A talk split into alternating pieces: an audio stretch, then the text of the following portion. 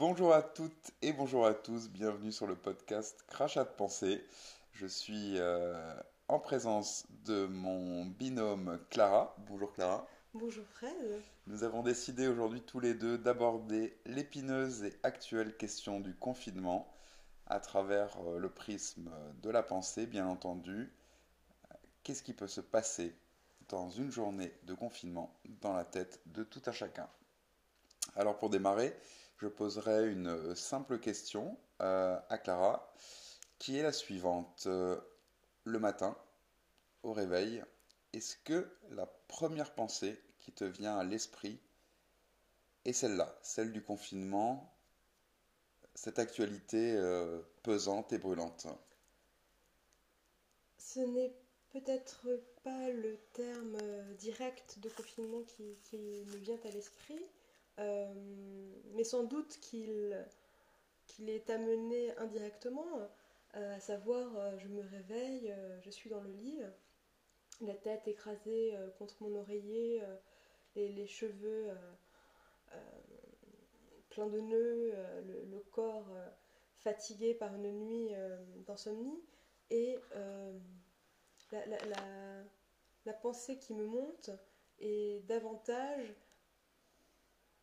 Comment vais-je sortir de ce lit Comment vais-je euh, tenir debout Comment vais-je euh, y arriver Comment vais-je accomplir cette journée, cette journée ici, dans cet euh, appartement de même pas 50 mètres carrés Que vais-je faire dans cette prison?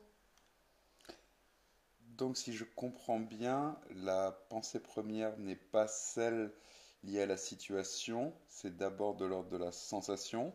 De la sensation, et, j'irai euh, apporter une valence euh, légèrement plus sombre, à savoir l'angoisse. Je pense que ce qui monte en premier, en tout cas euh, pour ma personne, il s'agit, oui, de, l'angoisse. Une angoisse qui est certainement là en, période de non-confinement, mais qui s'exprime euh, par la force des choses davantage euh, en cette période assez particulière.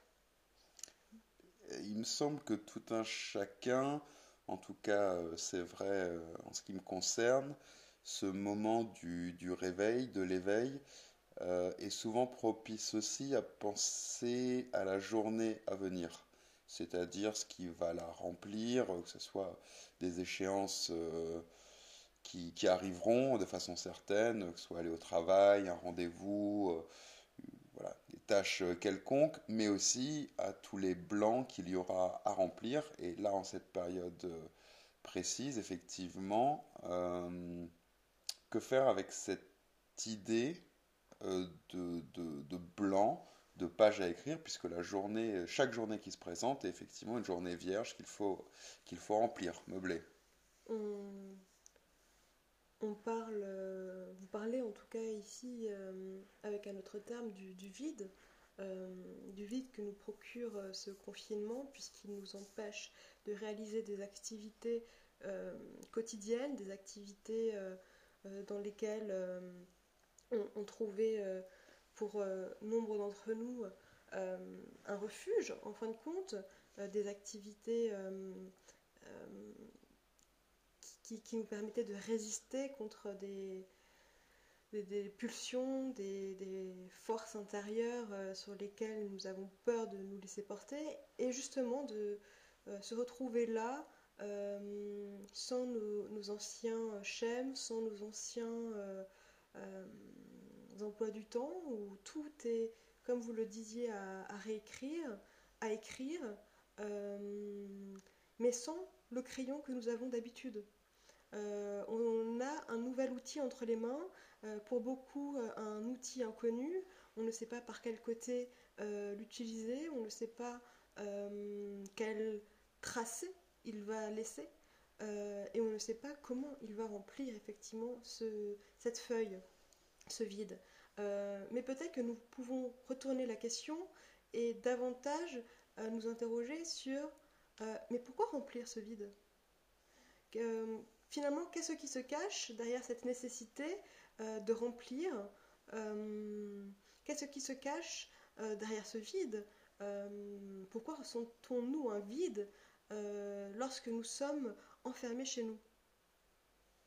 C'est une très bonne question que je pourrais tout de suite vous reposer si vous avez des éléments de réponse. Pour ma part, je suis celui qui interroge, qui réfléchit en même temps que les réponses euh, me sont apportées, mais euh, je crois que tout le monde aimerait bien connaître votre sentiment à ce, à ce sujet, à ce vide. Pourquoi euh, pour-nous le ressentir? Pourquoi est-il là? Que dit-il?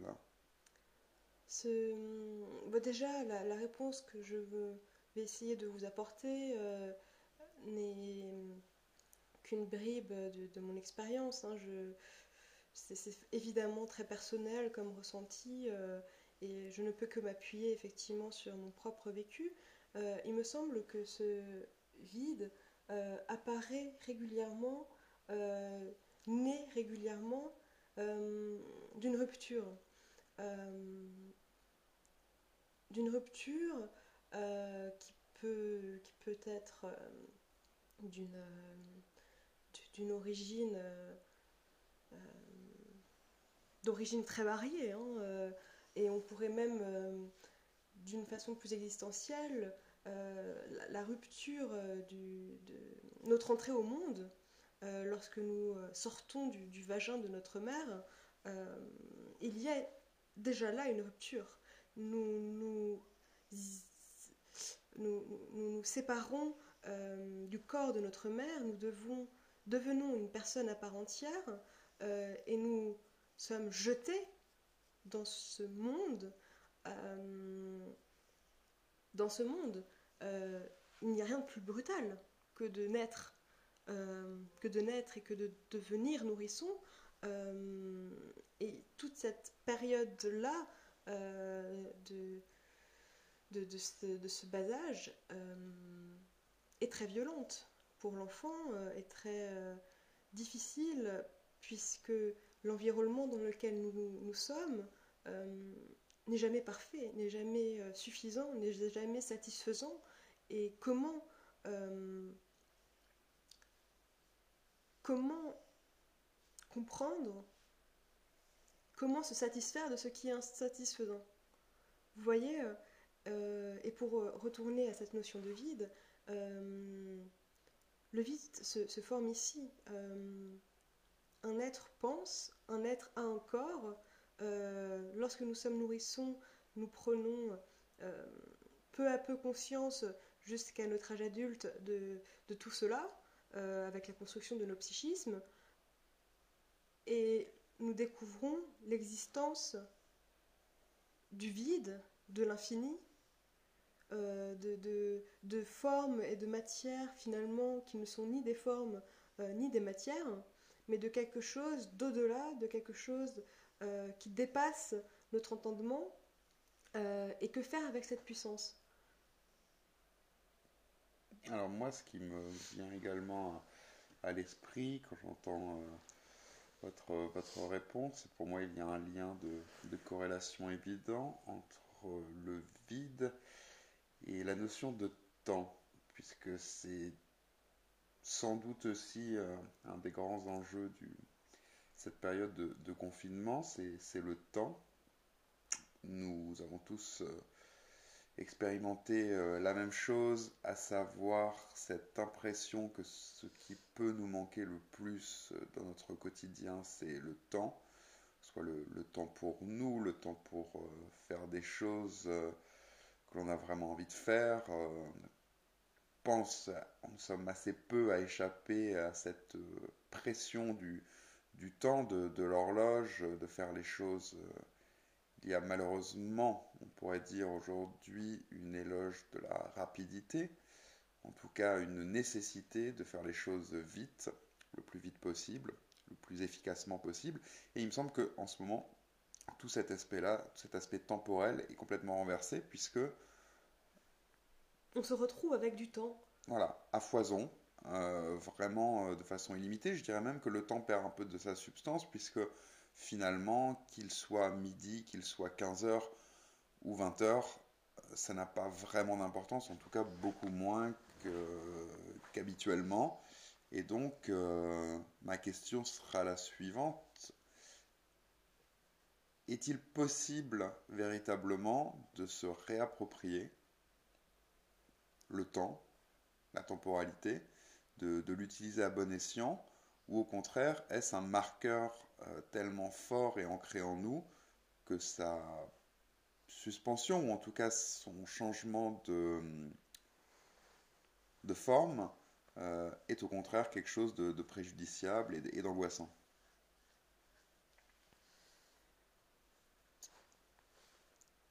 Euh, je, suis en train de réfléchir.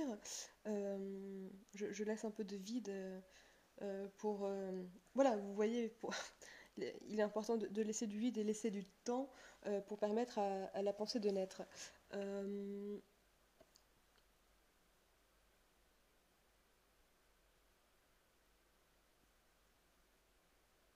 Je ne crois pas et je n'espère pas euh, que le temps soit notre ennemi. Euh, le, temps nous est préjudiciable euh, à partir du moment où nous le décidons. je pense qu'il faut apprendre à faire du temps son ami. ce n'est peut-être pas évident d'emblée, mais nous pouvons, comme une Imaginez une, pâte, euh, une pâte de, terre verte euh, qu'un sculpteur euh, sculpterait, taillerait, façonnerait. le temps serait cette pâte verte et c'est à nous, artisans de notre vie, de trouver la justesse, les bons équilibres que serait le temps. Et, de finalement euh, essayer de puiser euh, en, lui euh, la créativité et la hum, souplesse de vie qu'il pourrait nous tendre. Est-ce que mmh. je suis intelligible Pas plus ni moins qu'hier, c'est-à-dire c'est satisfaisant, sans doute. je, ne suis pas sûre. Mais ce que je, tenais à dire, c'est qu'il y a dans le temps, euh, comme il y a dans l'art, une subjectivité propre à chacun. Il y a dans le temps, comme dans l'art, euh, une interprétation à, créer.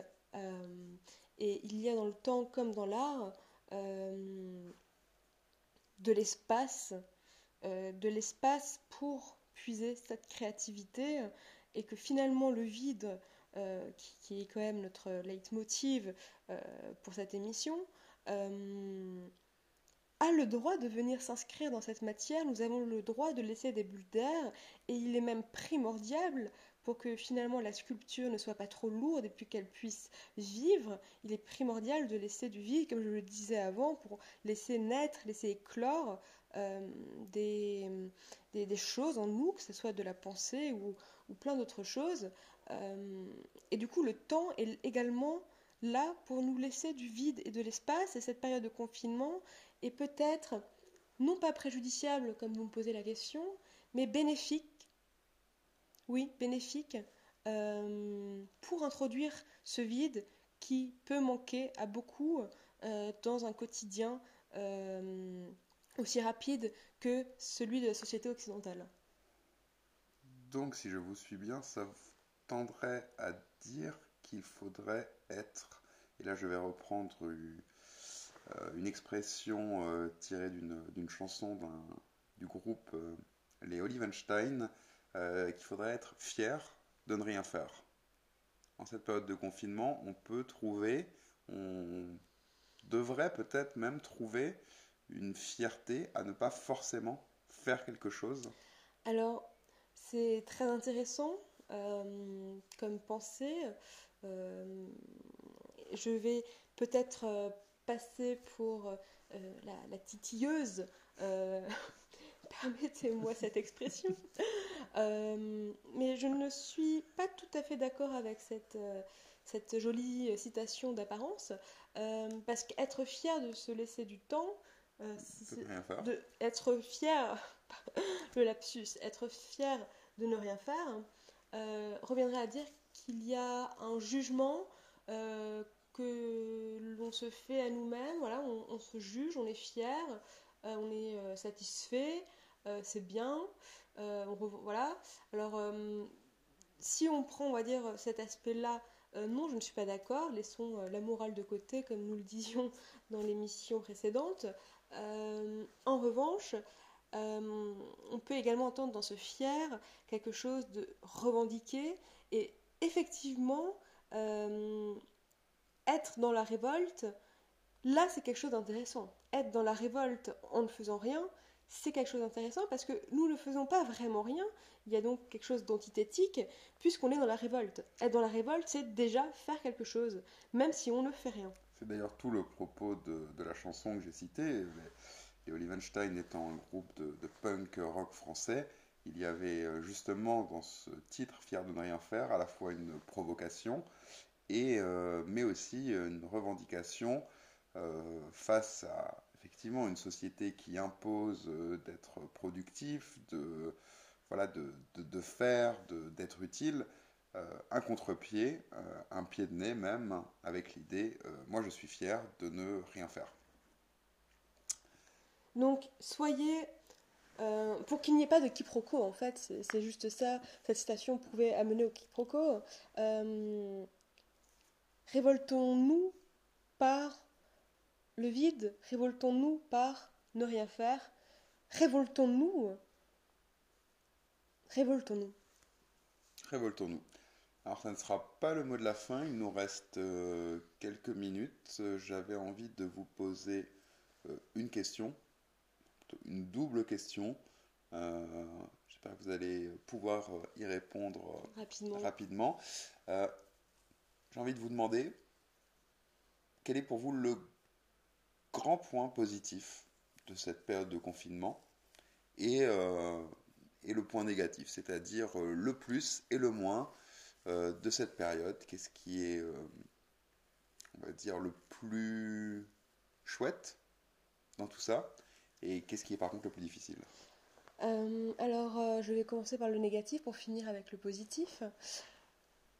Il me semble que le point négatif euh, serait pour toutes ces personnes euh, dont finalement nous faisons peut-être tous partie, euh, qui ont des difficultés parfois à s'inscrire dans la réalité, à se confronter au réel et qui aiment qui aiment, qui, en tout cas utilisent comme défense euh, la fiction qui utilise voilà, des, comportements qui permettent de, couper avec euh, cette insoutenable réalité et voilà, de, ne plus pouvoir sortir, euh, c'est le risque de, ne, de, de, se déconnecter de la réalité et d'oublier que la vie continue, que le monde continue à tourner et que l'univers est là. Mais le côté positif à tout ça, mais c'est que ça nous laisse de la place. Ça nous laisse de la place. Euh, nous n'avons plus le choix d'introduire le vide dans notre vie. Euh, on peut digérer. On a le temps de digérer. Voilà. Je, vais peut-être m'arrêter là. C'est très métaphorique ce que je suis en train de, vous dire.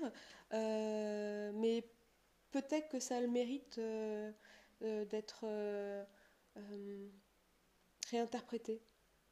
On avait bien compris que la digestion, ce temps de la digestion n'était pas juste le temps euh, de la digestion euh, suite à un repas, voilà, savamment concocté par, par son compagnon ou sa compagne ou par soi-même si nous sommes confinés tout seuls. Voilà, nous arrivons à la fin de ce podcast. Nous avons tenu les, délais, nous avons abordé un aspect euh, du confinement. On y reviendra sans doute. Euh, nous vous espérons euh, nombreux à nous avoir écoutés. En même temps, justement, le, temps, tout le monde l'a à disposition. Donc pourquoi pas nous écouter? Nous vous disons à demain. À demain. Et merci encore Clara pour nous avoir éclairé sur la pensée et les Merci à vous. crachats. À demain. Au revoir. Au revoir.